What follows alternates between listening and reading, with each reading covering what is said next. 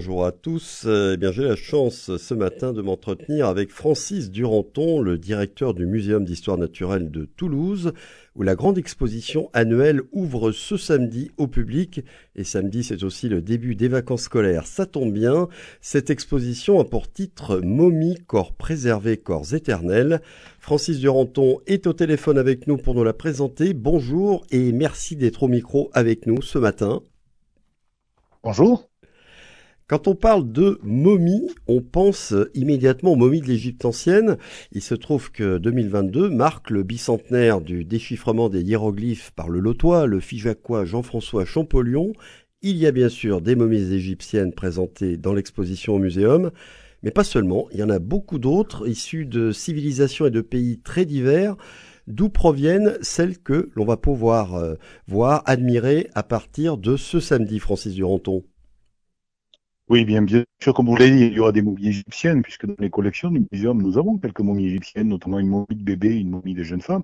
Mais il y a également des momies qui proviennent d'autres cultures, et en particulier des cultures andines, puisque nous présenterons aussi dans l'exposition une momie qui vient de Cusco, qui est très probablement donc une momie inca, également une momie qui vient de Colombie, et puis ensuite divers, euh, diverses momies, parce que derrière cette acception de momie, dans cette vision des corps éternels, corps préservés, nous avons aussi abordé la question des momies naturelles et on retrouvera donc euh, ainsi la momie naturelle de l'homme du Danemark, on retrouvera la momie naturelle de mammouth et tout tas d'autres momies qui permettent de comprendre en fait euh, à la fois les processus qui sont à l'œuvre lorsqu'il s'agit de la momification d'un corps, d'un corps, que ces processus soient naturels artificielles qui permettent également de, voir un petit peu la diversité des momies à travers le monde entier, puisqu'on retrouvera même euh, des, momies qui, une, momie euh, avec un moine bouddhiste qui s'est automomifié et qui ensuite a été euh, intégré dans une statue.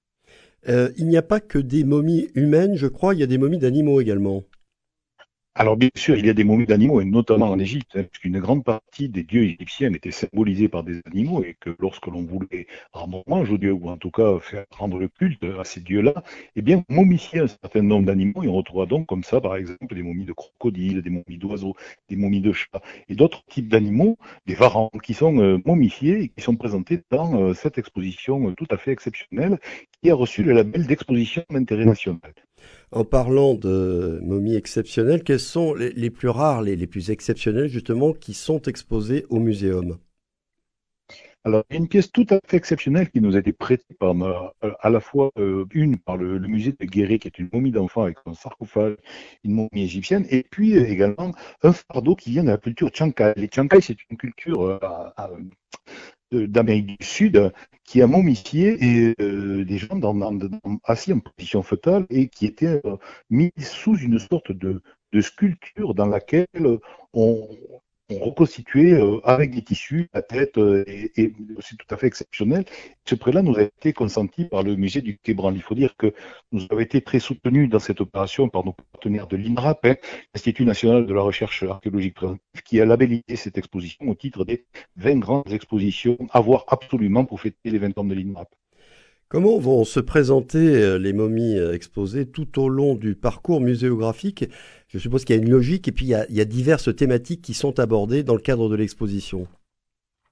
Tout à fait. Alors, d'abord, les momies, euh, pour éviter parfois de, choquer, parce que la, confrontation à un corps humain décédé peut, être choquante. Donc, nous avons fait le choix délibéré de mettre ces momies derrière des glaces ce qui permet aux gens de les regarder ou pas s'ils le souhaitent. Voilà. Ça, c'est la première chose. ensuite, nous avons séquencé le parcours en plusieurs parties. Tout d'abord, la première partie, c'est d'évoquer bien notre condition de mortel, hein, memento mori, comme, comme le dit la, la locution latine bien connue. Souviens-toi que tu vas mourir. Effectivement, il y a peut-être, euh, il y a des 100 milliards d'individus à peu près qui ont vécu à la surface de la planète. Aujourd'hui, nous sommes 8 milliards. Mais en tout cas, nous sommes tous voués à disparaître. La momification est un processus exceptionnel qui peut être lié soit à des actions intentionnelles de l'homme, et c'est la première partie de cette exposition, nous présentons donc les momies artificielles, mais il peut également y avoir des momies tout à fait naturelles, hein, des gens qui sont conservés dans la tourbe, qui sont conservés dans le sel, qui sont conservés dans le froid, comme la momie de Bodhi, cette chamane sibérienne dont nous verrons les, photographies. Mais il y a euh, également aussi ce que nous avons appelé les momies scientifiques, c'est-à-dire tous les procédés, tous les processus qui permettent de conserver les corps pour soit l'étude, pour la science, pour comprendre un petit peu aussi euh, la manière dont est fait notre corps. nous verrons notamment euh, aussi bien des, des séroplastiques, des modelages, que des inclusions dans de la résine, bref, toutes les manières finalement qui permettent de préserver des corps pour l'éternité.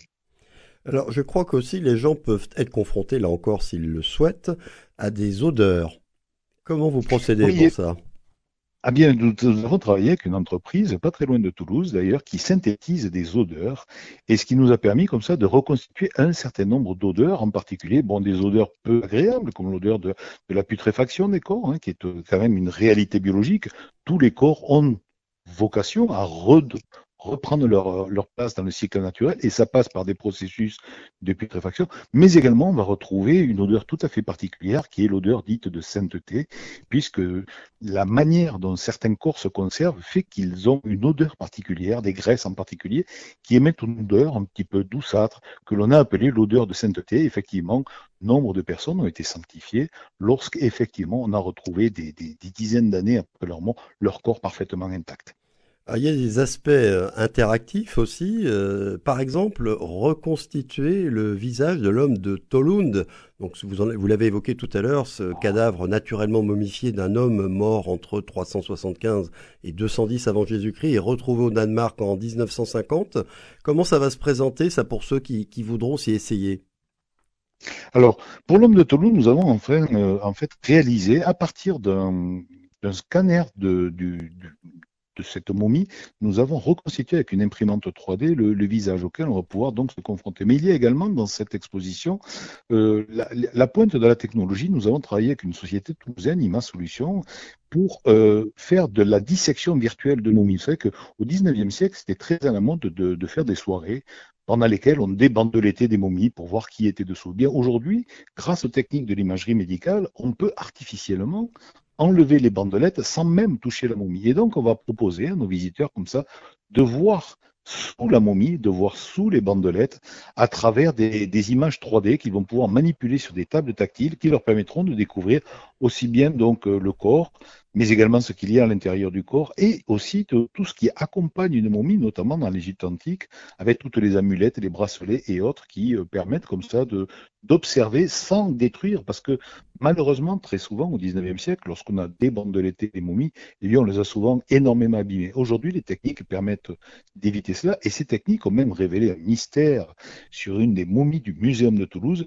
Nous avons une momie qui manifestement est une momie euh, composite, puisqu'elle dispose en fait de deux têtes de fémur qui sont engagées dans le bassin, donc c'est-à-dire les os de ses jambes, mais à côté il y a deux jambes avec deux têtes de fémur. Donc en fait c'est une momie composite et donc c'est le mystère de la momie du musée de Toulouse. Il y a trois momies qui appartiennent aux collections euh, du muséum qui vont être exposées et qui ont été, je crois, restaurées et même étudiées pour l'occasion.